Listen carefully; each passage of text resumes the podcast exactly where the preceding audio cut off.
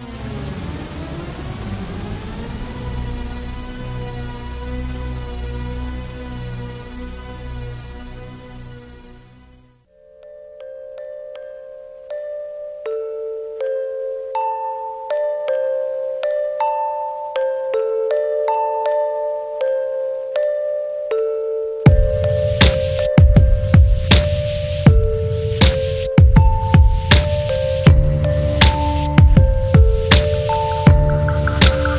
Olá pessoal, bem-vindo a mais um Locadora do Trash. Eu sou o João. Bom, como vocês devem ter percebido, nós tivemos um problema, né, técnico, um problema acho que de reunir o pessoal. Como vocês devem ter, deve ter percebido, quem ouviu o Locadora do Trash, né, sabe que a gente grava pelo Skype e o pessoal, né, as meninas aqui são de vários lugares, né? Eu sou daqui do interior, né, de São Paulo. A Dani é de São Paulo mesmo, né, a cidade de São Paulo.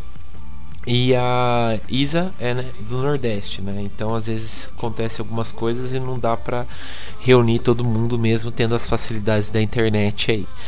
É, e hoje e essa semana foi né, essa infelicidade de não conseguir nos reunir para gravar um especial que nós queríamos fazer é, homenageando um diretor que é o Wes Craven, mas vai acontecer essa semana que vai vir aí. Então, para vocês não ficarem sem episódio durante esse final de semana, a gente fez uma, umas indicações né, de filmes e séries que a gente gravou, né? É, no caso foi a eu e a Dani que gravamos umas indicações para vocês e a gente vai colocar aqui, né? É, vou começar já sem, sem mais delongas, né? Já puxando aí minhas, minhas indicações. A primeira indicação que eu vou passar para vocês é uma série que tá na Amazon que ficou bem esquecida, esquecida era um churrasco aí, que é um Lobo como eu ou Wolf Like Me, que estreou, mas acho que deve ter né, passado batido. É uma série com seis episódios só, de meia hora, que conta a história, né, como pela tradução, né, deve ter percebido que tem um lobisomem. É, eles não tentam esquecer, é, vamos dizer, deixar é, um plot, assim, né, uma surpresa na série. Já de cara meio que revela que, que essa tem um lobisomem e tal. Mas em si a série não é tão voltada ao horror, é mais voltada ao drama, né? E acho que esse é o charme da, da série, né? Porque ele é aquela dramédia. É, conta a história de um pai solteiro que é vivido pelo Josh Gad, né? É, quem quem se lá gosta de musicais ou gosta mais de filmes de comédia deve conhecer eles pelo conhecer ele pela Bela e a Fera, né? Que ele fez o Le Fall e amigo do Gastão e tal. Ele fez o, a voz do Olaf no Frozen, ele fez Pixels, né? Ele é mais conhecido por filmes de comédia e tal. Ele é um puta de um ator, gosto bastante dele. Ele também tá sensacional nessa parte da comédia. E ele se apaixona pela. por uma para uma mulher, né, que é a Mary no acidente de carro, né? Ele tá levando a filha dele para um, para escola, ele se envolve no acidente e, e, a Mary, né, que é essa moça que é vivida pela a Isla Fisher, né, que também faz bastante comédia, ela fez Penetras Bom de Bico, aqueles delírios de consumos de Rebecca Blonde, né, faz bastante filme de comédia. Ela, ela bate no carro dela e eles começam a se envolver. Só que ela tem um segredo muito grande e tal. E ele vai descobrindo através dos episódios, né? Ou do que, que é esse segredo. Até que eles se envolvem, né? E ele, tipo, tem que lidar com esse segredo. Daí vai conta ou não para filha. É muito bom a série. É, ele se envolve assim numa, vamos dizer, numa trama muito legal de confiança, sabe? Deles mesmos superarem os traumas que eles têm. Ela perdeu o marido também por conta desse dessa maldição que ela carrega. É, ah, é, você tá passando spoiler? Não é spoiler porque tipo você vendo o trailer você já vê o quem que é o lobisomem. É, você vê tipo quase todas as coisas assim principais da série, mas mas eu acho que o envolvimento emocional que você vai tendo através da série, do luto que vai passando entre ela e ele, de como eles são, vão se interligando e como eles precisam de um do outro para passar esse luto, da confiança que eles precisam, é bem legal, sabe? E também tem um destaque aqui pela filha do, do Josh, né? Que é Ariel Donegan, que ela é sensacional, né? Tipo, acho que a menina deve ter o quê? Uns 11 anos na série. Eu não conheço ela de outras produções, mas ela faz tipo uma menina assim, é, vamos dizer, ela já tem 11 anos, mas ela, ela vai no psiquiatra, tem vários problemas, né, por conta do luto da mãe que ela perdeu. E ela é sensacional, tipo, ela não ri, não dá risada, então tipo aquela menina, sabe, realmente traumatizada e ela tá sensacional na série, né? É, eu gostei muito disso. E, e, todo destaque, assim, eu acho, é por conta do criador da série, que é o Abe, Abe Forster. Ele não fez, assim, muitos. Ele fez, na verdade, bastante coisa, mas a única coisa que eu vi dele é. Assim, um pouco mais popular é aquele filme Pequenos Monstros, que é um filme tipo mais de zumbi que ficou um pouco assim no hype, mas depois logo foi, foi assim esquecido, que é com a Lupita Nyong'o, que ela é uma professora de, de creche que vai levar os alunos numa uma fazendinha, sabe daquelas fazendinhas que é popular nos Estados Unidos, né? Pra passear e nisso tem um ataque zumbi no meio desse passeio, né? E ela tem que se virar pra, pra distrair os alunos e também é, é tipo deixar sobreviver, sabe? Sobreviver nesse ataque zumbi. Então é bem legal, assim, tipo, também não é muito pesado, é um pouco voltado pra comédia, é bem legal esse, esse filme, assim. Então foi a única produção, também tem o Josh Gad nesse filme, e foi o único, único filme que eu vi com ele, ele é um puta de diretor, gostei também da parte da comédia, do drama que ele carrega, é um diretor para ficar de olho, assim, nele. E tem uma temporada só na Amazon, é, acho que, não sei se vai ser, acredito que já foi a, aprovada pra segunda temporada, e é bem legal, né? E o próprio lobisomem, quando aparece, é efeito prático mesmo. para quem gosta aí, como eu, de efeito prático, é sensacional o que eles trabalham aí.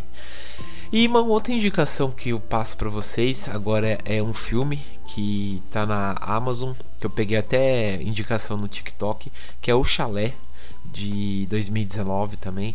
É, não, perdão, de 2019, essa série de 2022, mas o Chalé de 2019, que foi dirigido pelo Severin Fiala e a Verônica Franz, que são os mesmos diretores do Boa Noite Mamãe, que como posso dizer assim, é um filme que você precisa assim, tipo, tem seus altos e baixos, né? É um filme muito bom, gostei assim do, do da atmosfera que eles vão carregando ele consegue sentir segurar, de colocar aquele trama e tal, de te convencer em certos momentos, mas depois é, eles colocam um pé no breque muito grande na parte final principalmente que você fica muito brochado, sabe? Quando você tá naquele êxtase total, principalmente no quase meia hora final do filme, os caras colocam um pé no break no filme que você fica, sabe, muito brochado com, com o final, né? Mas em si não tira a sua experiência, porque é um, um assim, sabe? E você vai levando, tipo, até os finais, até os momentos finais, sabe? A, a loucura da personagem, né? O destaque total que eu tenho é principalmente da, da, da, rei, da atriz, né, a Hayley Kinoe, que fez mais filmes indies, né? Tipo, eu já vi ela em outros filmes, produções indies, tipo aquele Docinho da América, é, o Mad Max, eu lembro que ela fez uma personagem lá da, daquelas noivas lá. É, mas esses filmes indies e tal, né? Tem o, o Jade Matthew do It, né? Aquela Lia Matthew que faz a Duende do Eternos, né? São mais esses três personagens, porque o filme todo se passa no chalé. Porque no começo do filme a gente tem a, uma mãe, né, com, esse, com os dois filhos, que a mãe, aliás, é a Alicia Silverstone, e ela está em depressão Daí acontece um, uma coisa com a mãe, que eu não vou revelar, e, e os filhos ficam, né, com, com, o pai. E o pai, tipo, tá se separando da mãe, e, e os filhos precisam ficar com o pai. E daí o pai sugere assim: ah, vamos passar o, o, feriado de Natal no chalé, né? Nosso e tal. E por uma, uma coisa assim, o pai precisa voltar para a cidade e eles ficam no, no chalé com a madrasta, né? Que é a madrasta que é a Hailey Kino. E, e vai acontecendo várias, várias coisas lá dentro do chalé que são tipo umas coisas que você acha que é sobrenatural, umas coisas que às vezes não é, umas coisas que pode ser coisa da Riley. E as crianças descobrem que a Riley, tipo, na infância participava de um culto é, muito sinistro, sabe? É, é muito foda, assim, sabe? É, é bem legal o filme, você tem que ter umas, como eu falei, uma suspensão de descrença em alguns momentos, mas quando você embarca no filme é bem legal. Só que o problema realmente, como eu falo, é o final dele que tem muitos problemas é, mesmo, sabe? Mas a partir do momento que você compra a ideia, é, é bem legal. É bem legal mesmo. A direção é muito boa, a atmosfera deles é muito bom e você você gosta, sabe? Você gosta do filme. Não é ruim não, sabe? Você gosta e, e vale a pena. Então fica essas indicações aí para vocês curtirem o, final de semana aí, tá? Ou curtindo durante a semana aí, que vocês vão gostar. Beleza? Bom, vamos para indicação agora da Dani. Oi, eu sou a Dani B. E hoje a gente está aqui né, com o episódio especial Locadora Indica, indicando várias dicas bacanas aí para vocês assistirem. É, bom, eu vou começar com uma série, né? Eu, eu sempre acabo indicando série, mas é o que eu mais tenho gostado de assistir. Eu acho que tem saído mais séries interessantes do que filmes interessantes, é, principalmente no terror. E uma das últimas que eu assisti que eu gostei muito, me surpreendeu bastante, foi a Yellow Jackets, que saiu agora no Paramount Plus. Ela saiu, acho que faz uns três meses por aí. É uma série recente, né? E ela. Eu vi muita gente comentando dela nas redes sociais, fiquei curiosa, falei, vou assistir. E assim, eu amei. É, para quem é fã de Lost, é um, um, prato cheio, mas só que ela é além disso, assim. É, não, não, nem gosto de ficar fazendo essa comparação, mas é, acaba sendo inevitável, né? Referências. E aí essa série, ela conta a história desse grupo de, de garotas é, que elas são adolescentes lá dos anos 90, elas são do time de futebol da escola, e aí, numa dessas viagens lá da escola, elas acabam sofrendo um acidente de avião e elas ficam numa floresta. É uma floresta misteriosa, né? e aí, nessa floresta, elas acabam tendo que passar um tempo lá até serem resgatadas. Então, elas passam por muita coisa lá, assim. E não são coisas leves, são coisas pesadas. Então, é, tem coisas que assim, meio sobrenaturais, é, muitas cenas de violência, assim, coisas de canibalismo, foi uma loucura, gente. E aí, enfim, aí elas passam por esse trauma, assim, muita coisa acontece lá, só que aí depois corta, e né, isso foi no, nos anos 90, corta para os dias atuais. Elas são adultas e, obviamente, adultas traumatizadas. É, e aí a série fica intercalando, assim, entre o que elas viveram na floresta e os dias de hoje. E é meio que o que elas viveram lá continua sendo uma coisa presente na vida delas. Então tem vários acontecimentos e a gente vai tentando desvendar com elas por que, que isso está acontecendo. É, é, não dá para explicar mais muita coisa, porque senão vai ficar spoiler. E a graça dessa série é você ser surpreendido, assim. Ela é uma série que, para quem gosta de plot twist, ela tem bastante. ela é muito inteligente, ela é uma série muito intrigante. É, teve um final, assim, que você fica. Aqueles sinais de série que você fica, nossa, eu preciso ver a segunda temporada agora.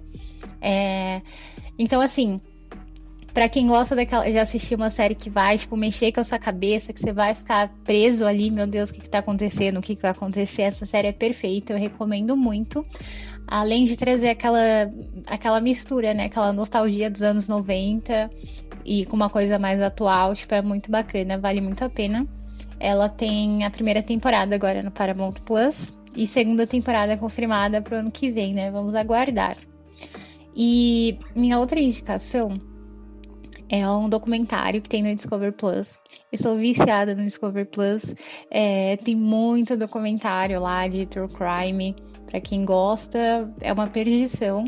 E um desses documentários que serei eu agora, é, recentemente, foi Ken e Barbie, o casal assassino. É, essa série saiu essa semana praticamente. Acho que tem. Ela é aqueles, aquelas séries que é um episódio por semana, né? Então acho que quando vocês ouvirem aqui deve ter uns dois, três episódios já que saíram. É, e ele conta a história desse casal, o Paul Bernard e a Carla ou Mocha, não sei como é que se fala sobre o nome dela, mas é um casal canadense é, que foi notícia nos anos 90, assim, foi um crime muito chocante, porque eles eram um casal, assim, muito bonito, muito apaixonado, né? Por isso o nome Ken e Barbie. Só que por trás de toda aquela beleza, todo aquele amor, aquela paixão, tinha um, uma coisa muito obscura, né? Eles eram um casal que cometiam crimes nas horas vagas, tipo um hobby, né? Mas, enfim, eles sequestravam adolescentes, é, matavam elas, torturavam. Algumas dessas vítimas é, sobreviveu, né? Sobreviveram. Mas, enfim, foi uma história muito chocante, mas acho que o mais chocante disso é porque a própria Carla chegou a oferecer a irmã dela para o marido dela fazer uma dessas torturas.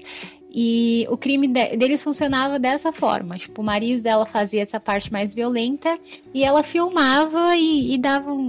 Era tipo uma ajudante dele ali caso ele precisasse de alguma coisa. Bem sinistro, bem horrível, mas é, a gente gosta de true crime, a gente adora ver essas coisas, né? Que a gente fica, meu Deus, o que estava se passando na cabeça dessas pessoas?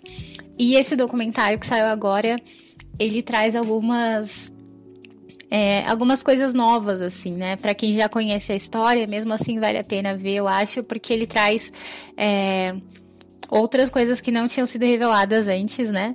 Pelo menos é o que o que a chamada promete, mas realmente, assim, é um documentário muito bem feito, muito bem detalhado. Então, para quem gosta de true crime, assistam que vocês vão gostar. Minhas indicações são essas, tá? Espero que vocês gostem, que vocês assistam. Se não gostarem também, não tem problema. tem outras recomendações aqui, tá? Tchau, gente. Até mais.